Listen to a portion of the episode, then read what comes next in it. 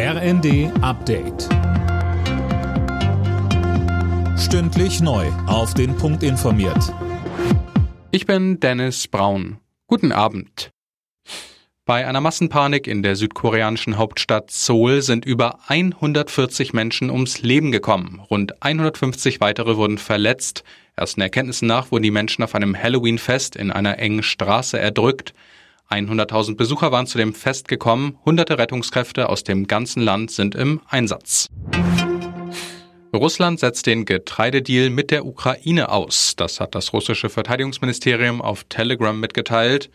Begründet wurde dieser Schritt mit Drohnenangriffen auf Stützpunkte der russischen Schwarzmeerflotte auf der annektierten Halbinsel Krim. Ziel der Attacken seien, laut Moskau, auch Schiffe zum Schutz der Getreidekonvois gewesen.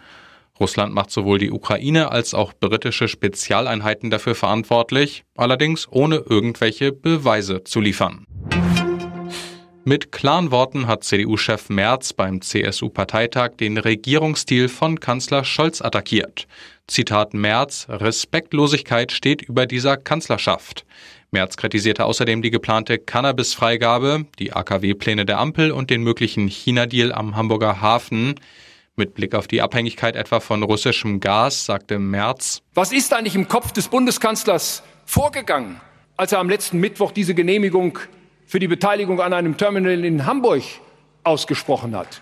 Er hat es doch uns gesagt in seiner Regierungserklärung, dass wir uns zu abhängig gemacht haben. Warum macht er uns denn jetzt an anderer Stelle in mindestens gleicher Weise wieder abhängig von anderen Ländern und dann ausgerechnet von China?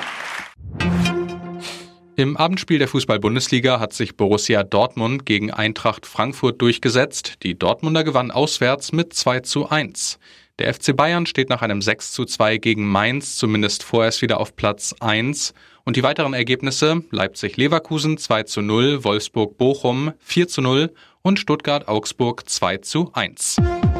Alle Nachrichten auf rnd.de